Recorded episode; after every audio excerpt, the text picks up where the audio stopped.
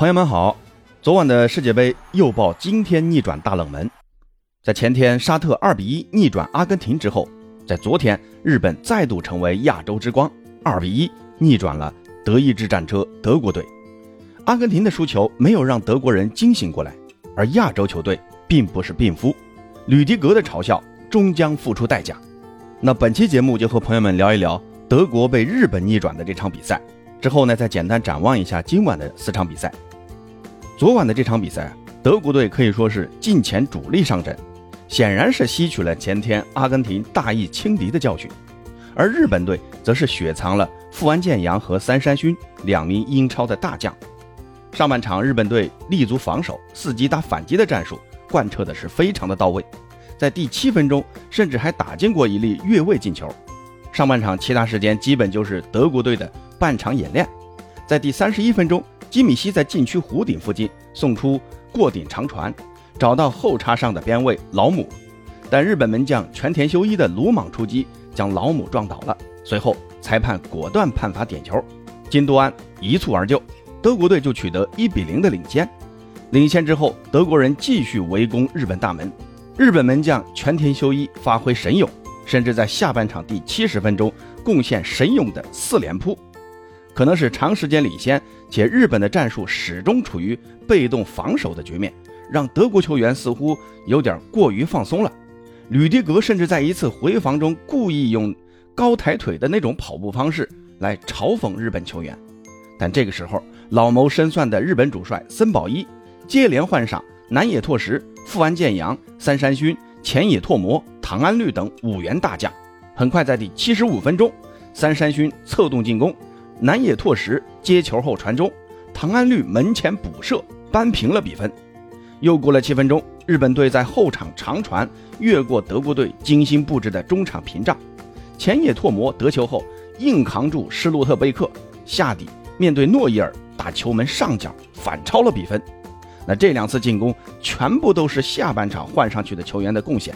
而从上半场的龟缩防守到下半场主动换人后的主动出击。从这一点可以看出，这是一次战术上的胜利。日本人用一次偷袭珍珠港式的比赛偷袭了德国队，最终呢收获了胜利。之前沙特队的胜利，很多人称赞沙特是亚洲之光，但看了这场比赛，尽管八哥不想说这样的话啊，但八哥不得不承认，这样的日本队，不管是技术上，还是战术上，还是结果上，更应该称之为亚洲之光。亚洲球队何时面对欧美强队能有如此的从容淡定？落后之后能有如此的应对自如呢？那今天日本队做到了，而反观德国队，其实呢在战术安排上存在着不小的失误。名义上是四后卫双后腰阵型，其实啊更应该称之为三中卫的阵型。边卫老姆的频繁前插，施洛特贝克就需要更多的去补防老姆空缺下来的左侧区域。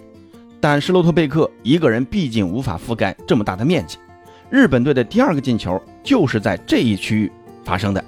当然，这个丢球啊，并不全是施洛特贝克的锅，他是有责任，但门将诺伊尔和吕迪格同样也得承担一部分责任。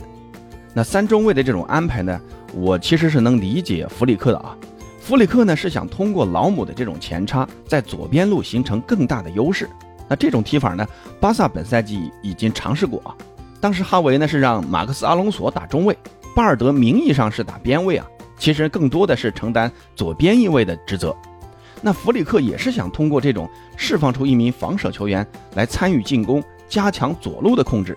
由于萨内的受伤缺席，导致穆勒要去到左路，可能弗里克觉得有必要给穆勒再上一个双保险，而且呢上半场也确实是收到了成效。老姆的造点让德国队早早取得了领先，但德国队更大的问题就在于阵地进攻始终无法收到效果，而日本队的落位防守又很严密，阵型很紧凑，这就导致德国队的进攻啊更多的是在外围的尝试或者球员个人的突破，比如像穆夏拉的那次精彩的左路内切，但这种进攻方式效率啊毕竟太低，无法保证成功率，那久攻不下。那球员心里，你要说没有影响，我觉得不太可能啊。那就在这个时候，德国队的几个换人也有点莫名其妙啊，可能是觉得这条防线很稳固啊，几个换人全部集中在中前场，穆夏拉、穆勒、金多安的接连下场，让德国队的进攻也改变了方向。而费尔克鲁格的上场，也意味着德国队将重新拾起高空轰炸的老路。随后呢，也确实获得过几次头球轰炸的机会，但都没有把握住。可为什么一开始不走这条路呢？或者说早点调整呢？边路传中，头球轰炸，这才是德国队最擅长的嘛。那你看哈弗茨打了七十多分钟，又贡献了什么呢？总共哈弗茨全场只有二十一次触球机会，除了那次越位进球。我看不出哈弗茨有什么贡献啊，所以看得出啊，德国队存在的两大问题，一个呢是战术安排的失误，导致自己的左路防守出现真空；二呢就是战术调整不够果断。虽然主帅弗里克是看出了问题，但那也是在日本队起势之后了。那最终的败局，既有日本队的战术调整得当，也有德国队的大意失荆州，那更有球员的肆意轻敌。那德国队这一输球啊，这个小组的形势就很复杂了，因为随后出场的西班牙七比零狂胜了哥斯达黎加队。那如果德国队要想出线，接下来的两场比赛只有全部赢下来，才有可能把命运掌握在自己的手里。可对阵西班牙，德国队真的有必胜的把握吗？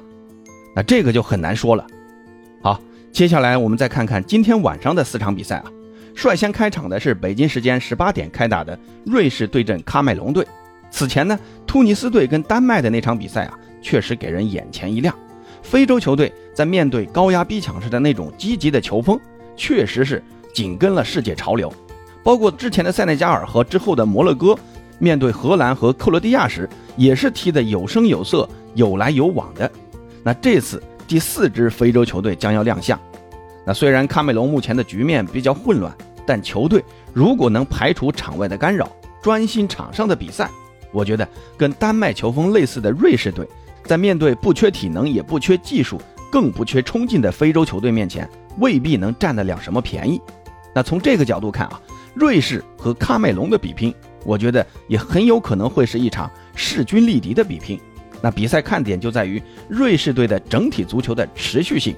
疯狗式踢法最考验体能了。而这场比赛呢，又是在白天举行的，可能啊，喀麦隆这样的非洲球队更适合在炎热天气里踢球吧。另外呢，就是喀麦隆队的舒波莫廷的发挥可以关注一下。这个赛季他在拜仁的数据非常亮眼，那看看世界杯的赛场，他还会不会大放异彩？接下来就是二十一点的乌拉圭对阵韩国队。其实这场比赛啊，我更想看看韩国队的发挥，因为日本队昨晚刚刚逆转了德国队。而在之前呢，沙特队也是二比一逆转了同样来自南美的阿根廷队，所以韩国队这次对阵同样来自南美的乌拉圭，也承载着亚洲足球的荣光。